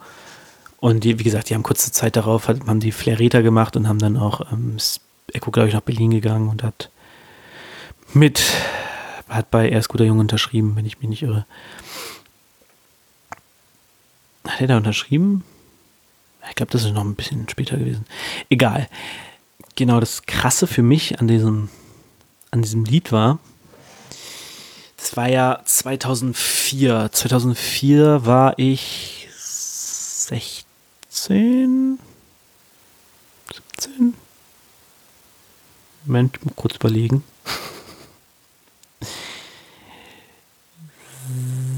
17, 17, 17 war ich da. Ähm, und äh, für mich war es gar nicht, ähm, das, das war für mich so krass, dass es so auf Viva und so runter, rauf und runter lief. Also ich kann vorher schon die, die, den Battle zwischen ähm, Azad und Sammy, aber das war ja so ein reines Hip-Hop-Ding irgendwie. Dass dann so die Leute gehört haben, die die Musik mögen. Irgendwie gab es ja, ähm, äh, es war ja damals Azad hat Sammy gedisst in einem seiner Tracks. Sammy hat Rache süß gemacht und hat Azad zerstört. Azad hat Sammy die Bitch gemacht und hat ganz schön peinlich gewirkt, meiner Meinung nach. Ich finde den Song so scheiße. Aber das war halt, das hatte halt keinen großen medialen Wiedergabewert, aber die Abrechnung, der lief halt irgendwie jeden Tag mehrmals auf Viva. So, das war für mich so, wow, krass. Und genau, der, er hat irgendwie, ich glaube im November oder so hat er den Song rausgebracht. Und Savage hat sich dann so ein bisschen Zeit gelassen und hat ähm, im Februar 2015 den großartigen Track Das Urteil gemacht. Ist heute der zweitwichtigste Track von Savage. Zumindest sagt die Juice das. Und was die Juice über Musik sagt, stimmt immer. Nach King of Rap und ähm, ich habe lange Zeit gehofft, dass ich euch den wenigstens zeigen kann, weil der ja Free Download war damals. Aber natürlich hat Savage ein Best-of-Album vor ein paar Jahren rausgebracht, auf dem natürlich auch das Urteil ist. Und da wurde der GEMA-mäßig geschützt. Schade aber auch. Egal. Aber dieser Track ist einfach so krass. Der geht fünfeinhalb Minuten und zerlegt Echo bis ins Kleinste. Also erstmal erzählt er wirklich die gesamte Story quasi alles, was ich euch erzählt habe, erzählt er in diesem Track. Und äh, also wenn ich mir so einen Track hören, ihr könnt das jetzt eigentlich, ha, zu spät, ihr könnt das eigentlich ausmachen und den Track hören. Und ähm, ja, das ist bis heute so, so, so der, der, der Distrack, so in Deutschland. Also ich glaube, wenn man eine Umfrage machen würde, welcher ist der krasseste Distrack, der je aus Deutschen, in Deutschland geschrieben wurde, wird es das Urteil sein, weil der einfach so, so heftig ist dass der, ähm, ja, der hat Wellen, Wellen geschlagen, hat er. Ähm, genau, und das Lustige ist, Cynic, der eben besprochene Cynic aus, ähm, von Rapper Mittwoch, hat 2015, also zehn Jahre nach ähm, das Urteil, nachdem der rauskam, hat der gegen Cassius Clay gebettelt, auch ein Kölner, lustigerweise. Wobei Echo ja nicht wirklich Kölner ist, aber er wohnte damals in Köln. Ähm, und hat diesen Track äh, quasi gecovert, könnte man sagen. Er hat ihn so umgeschrieben, dass, dass er halt auf Clashes, Cassius Clay passt und aufs Battle und so. Aber er fängt halt an mit, ähm, weil Cynic ja schon über 30 ist, irgendwie, du hast, äh, ich bin über 30 Jahre, aber wo ist jetzt der Diss? Ich peil's nicht mal. Also das, was Savage auch sagt. Und endet halt mit der letzten Zeile von auch Savage. Äh, Cassius, lutsch meinen Schwanz. So. Und halt ist cool. Muss man, ist auf jeden Fall auch ein Battle, was man sich angucken kann. Cassius Clay gegen Cynic. Ähm, das fand ich, fand ich auch, als ich das gesehen habe, dachte ich so, okay, krass, ey, dieser Song hat immer noch so, so eine, so, so ein, so ein Stand.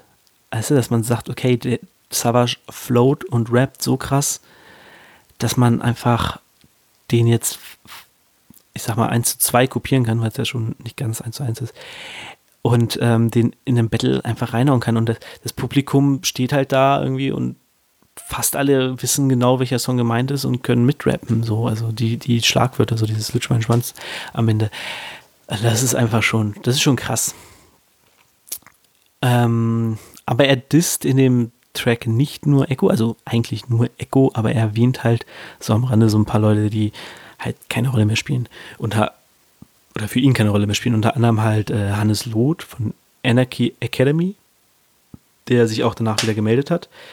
Äh, Cappuccino und MC René ebenso, die erwähnt er auch. Und die haben danach auch Songs geschrieben, beziehungsweise MC René hat ja die Enthüllung damals rausgebracht was damals Deutschlands längster Solo-Track war. Wobei, für mich war es nie ganz solo, weil Sido zwischen den Parts labert. Naja, kann man sich hinstellen, wie man will. Aber ähm, der ist auf jeden Fall auch sehr krass. Also 16 Minuten redet er über, über seine Geschichte und Hip-Hop Deutschland. Das ist, das ist schon cool. Ja. Echo hat ein ähm, paar Jahre später, ich weiß gar nicht genau wann, der Einspruch gemacht. Auch auf dem Beat. Der ist aber, ist aber nicht so stark. Also er rappt geil drauf. Echo kann rappen, das ist, ist ja, glaube ich, außer Frage. Ich meine, man muss sich nur mal die, die 1000 Bars Nummer anhören, so, was, was der alles für Styles erfahren kann, wenn er will und so. Das ist, der Typ ist einer der besten Deutschlands. Das ist, muss man, glaube ich, nicht groß ähm, drüber reden. Und genau, der Einspruch, aber der ist ja zu, das ist zu sehr spitten. So dieses ich rap halt so, was mir gerade in den Kopf kommt, während Savage ihn halt punktuell wirklich zersägt hat. So, das ist, hört euch, wenn ihr das Urteil noch nie gehört habt, dann hört euch den sofort an. So kommt auch unten die Beschreibung, die Abrechnung, das Urteil, der Einspruch. Auch ich mache auch die von Cappuccino rein und MC René und so. Kommen auch alle unten rein in, in die Beschreibung des Liedes. Ähm, mache ich mir mehr Arbeit, als ich müsste, aber hey, ich will ja einen guten Podcast hier auf die Beine stellen. Savage hat aber nie wieder, nie wieder darauf geantwortet. Also, der hat das Urteil gemacht und da war für ihn die Sache, glaube ich, komplett erledigt. Er hat sogar, sie haben sich irgendwie wieder vertragen vor ein paar Jahren und ähm, haben beide auf ihren Live-Touren die Songs nicht mehr gespielt. Also Echo hat die Abrechnung gestrichen und Savage das Urteil. Und Savage hat es dann irgendwann wieder geändert, glaube ich, auf Fanwünsche hin, was ich ganz lustig finde. Aber das war echt, das war echt ein bedeutendes Battle. Das war, Echo war danach lange wirklich tot. Deswegen bin ich mir auch sicher, dass er nicht gleich zu, zu, Sido, äh, zu Bushido nach Berlin gefahren ist, sondern ein paar Jahre gewartet hat. Der war wirklich, ähm, was man auch dann wieder lustigerweise in dem K1-Track hören kann. In seinem Battle mit Bushido. Was kann mir wieder heißt von K1. Anderes Thema. Aber genau. Echo war echt, der hat dann, äh, gab es auch die bekannte Flaschenaktion, wo man ihn bei einem Open-Air-Festival äh, eine Flasche an den Schädel geschmissen hat. Nicht die nette Art, sollte man nicht machen. Das Battle ist zwischen ihm und Savage gewesen und hat mit den Fans nichts zu tun. Die können natürlich Partei ergreifen, aber Gewalt ist halt immer scheiße. Gut, das war's. Egal, ich ähm, danke jedem, der so lange dran geblieben ist der das hier toll findet. Leute, die es nicht toll finden, Pech gehabt. Ist mir egal. Ich werde das machen, wenn ich ähm, die Zeit finde. Ich will, wie gesagt, jeden Monat. Jetzt ist Anfang November, also Anfang Dezember soll das nächste kommen. Und ja, mal gucken, wie ich es zeitlich hinkriege. Wie gesagt, vielleicht mache ich nur ein Album, dann ist das ein bisschen schneller durchgesprochen. Zwei Alben war schon sehr lang. okay, ich, ähm, wie gesagt, ich danke jedem, der zugehört hat. Ich wünsche euch viel Spaß beim Hören der Tracks, falls ihr sie noch nicht kennt, beim Holen der Alben, falls ihr sie findet, kriegt. Holt euch Shibuya Crossing, ist ein fantastisches Album. Holt euch äh, Straight Outta Life, wenn ihr es bekommen könnt. Guckt das Battle zwischen Cynic und Bongtaggy, es macht sehr viel Spaß. Und hört euch die Diss-Tracks aus den frühen 2000ern an, die Geschichte geschrieben haben, zumindest zwei davon. Das war's von mir. Haut rein. Shoot.